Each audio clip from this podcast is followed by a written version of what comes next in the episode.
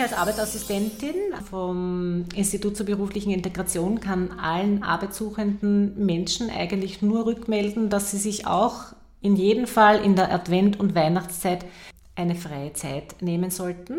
Es gibt keinen Unterschied zwischen arbeitssuchend oder arbeitenden Menschen. Ähm, ich denke, die Zeit der Besinnung ist für jeden da, ähm, runterzufahren, sich vielleicht Gedanken zu machen, wie das Jahr verlaufen ist, auch Gedanken zu machen, wie man ins nächste Jahr starten möchte.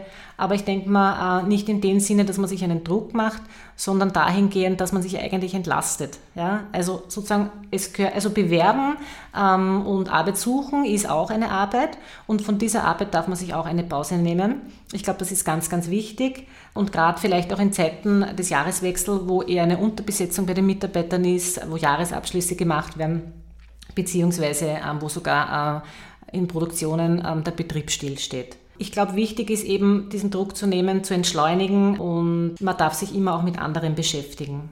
Ja, ich glaube, was manchmal hilfreich sein kann, vielleicht kann ich das auch noch mitgeben ähm, als Tipp, auch bei den Lebensläufen sich einfach zu überlegen, wie kann man gewisse Lücken benennen. Da möchte ich äh, vielleicht anregen, ähm, zu sagen, dass man, äh, wenn man schon länger nicht gearbeitet hat, einfach eine Auszeit aus privaten Gründen hatte oder familiäre Verpflichtungen oder Genesung nach Krankheit.